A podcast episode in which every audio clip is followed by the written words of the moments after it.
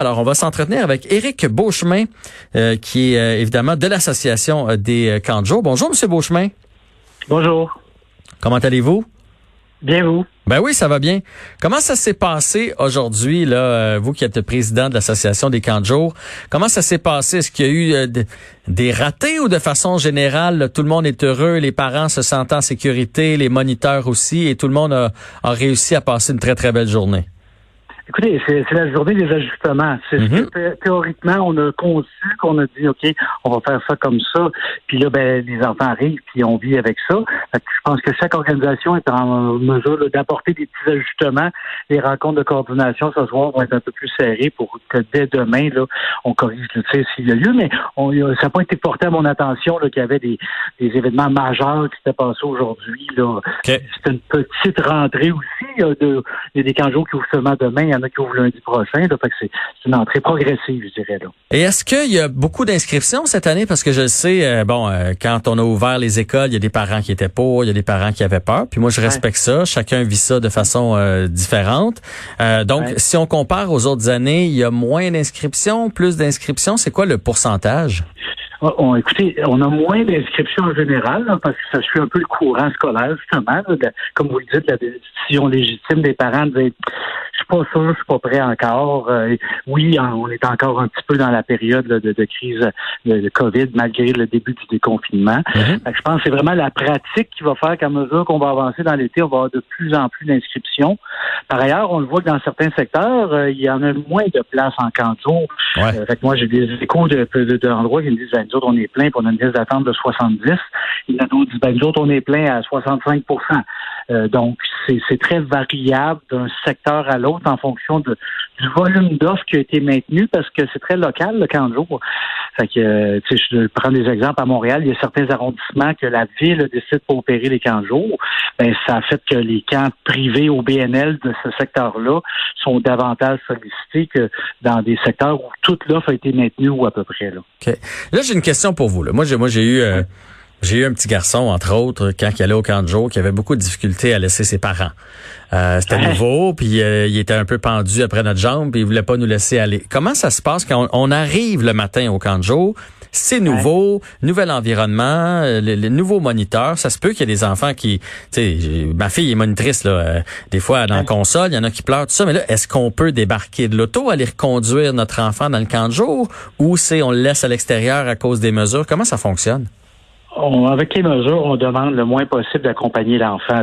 On veut minimiser le, nombre d'adultes présents sur les sites, euh, d'où le, concept de bulle qui a été évoqué, de dire que c'est vraiment, il y a un animateur qui va venir prendre le, jeune en charge, il va l'avoir pour une majorité de sa journée euh, sur le site du camp. C'est ce qui fait en sorte que des fois, dans certains camps, les, heures de la plage horaire des services de garde a été réduite un peu pour répondre justement à cette, à cette exigence-là de la direction de la santé publique de dire, ben, multiplions pas les nombres d'adultes en contact avec les enfants.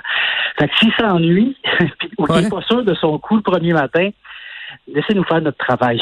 Oui, oui. On en a parlé, nous autres, en formation. On l'a évoqué. Il y en a le premier matin, à chaque été, que c'est plus difficile. Et là, ça l'est peut-être d'autant plus parce que justement, il n'y a pas ce, ce moment d'accompagnement-là, mais une fois qu'on les a pris en charge, on va bien s'en occuper.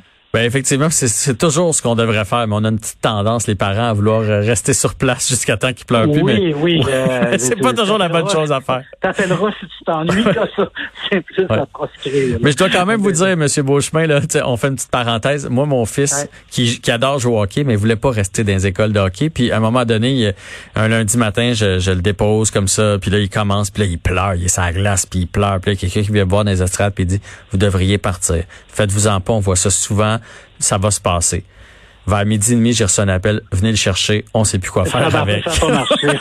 ça n'a pas marché. Mais là, j'ai une autre question.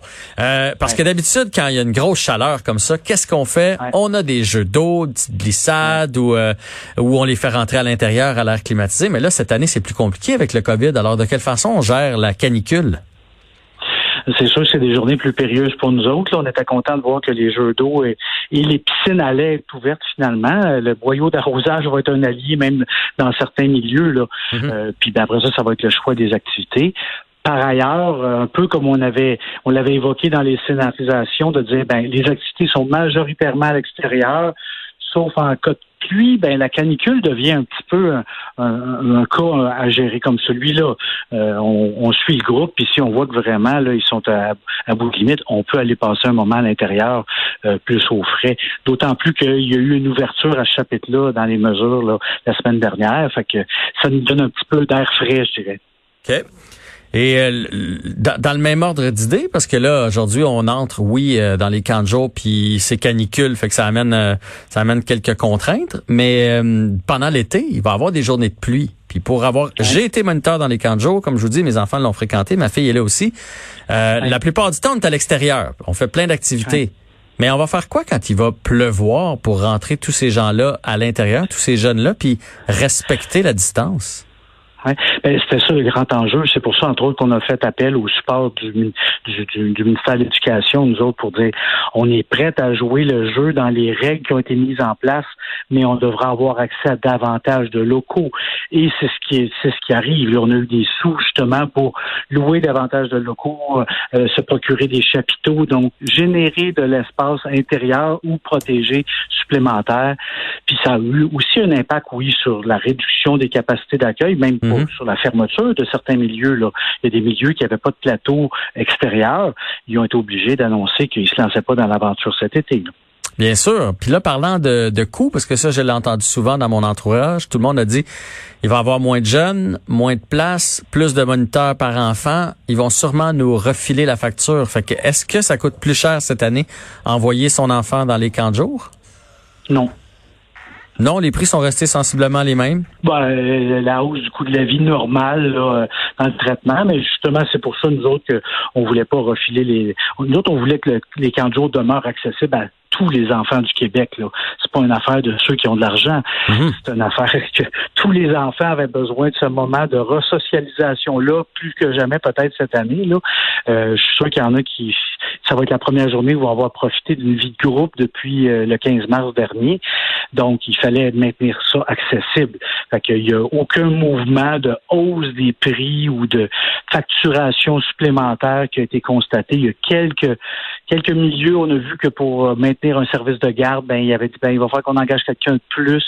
Mais les mesures euh, mises en place par le gouvernement étaient beaucoup en support justement à ces embauches supplémentaires-là, à ces locations d'équipements supplémentaires-là, à tout, euh, le, tout, le matériel d'hygiène santé aussi. C'est ça que ça vient soutenir. Justement pour contrôler les coûts et dire il n'y aura pas une double facturation cette année. Là. Et de ce que vous avez vu ce matin ou de ce que vous avez entendu, parce que j'imagine que vous avez fait un peu le, tour de certains camps de les jeunes étaient heureux, heureux de se retrouver, heureux de sortir de l'école et de retrouver une vie euh, plus estivale. Il y avait, il y avait des beaux sourires dans les camps?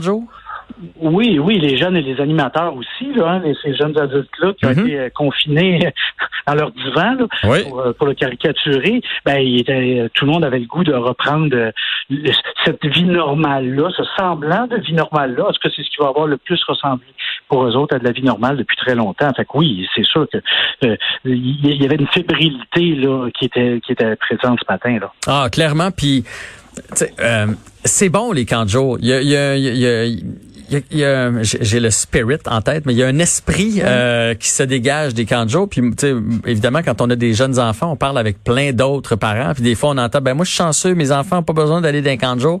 Et moi, au contraire, euh, ça veut pas dire d'y aller tout l'été, mais quelques semaines de camp de jour par été, euh, ça, ça, ça, fait du bien, ça socialise. Tu vois d'autres mondes qu'à l'école. Il y a des enfants, mettons, qui sont très bons à l'école, qui sont un petit peu moins bons de camp de jour, ou vice versa. Fait que ça, ça fait en sorte de pouvoir vivre euh, quelque chose de différent par rapport à notre année scolaire?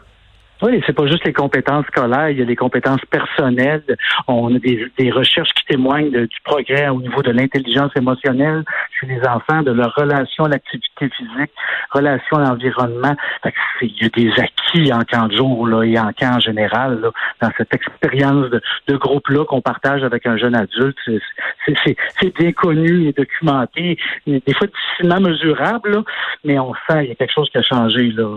Pour parler de votre fille, mes enfants sont passés par là aussi. Je l'ai vu aussi, le changement. Ils reviennent puis ils se tiennent plus pareil. Là. Ouais. En même temps, c'est le fun quelques semaines à la maison parce que sinon, ils finissent l'école.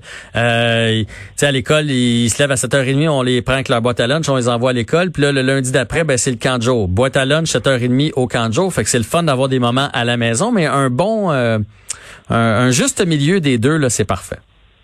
Oui, puis l'offre est tellement variée en camp de jour. Il y a tellement de possibilités de, de types de programmes que oui, on peut on peut magasiner un peu puis on va trouver vraiment chaussure à son pied. Oui, puis c'est peut-être là que nos enfants vont trouver leur passion. Moi, ma fille a commencé à faire de la gymnastique euh, dans un camp de jour et elle en a fait mhm. pendant sept ans après. Fait que euh, comme quoi, ça peut être très formateur.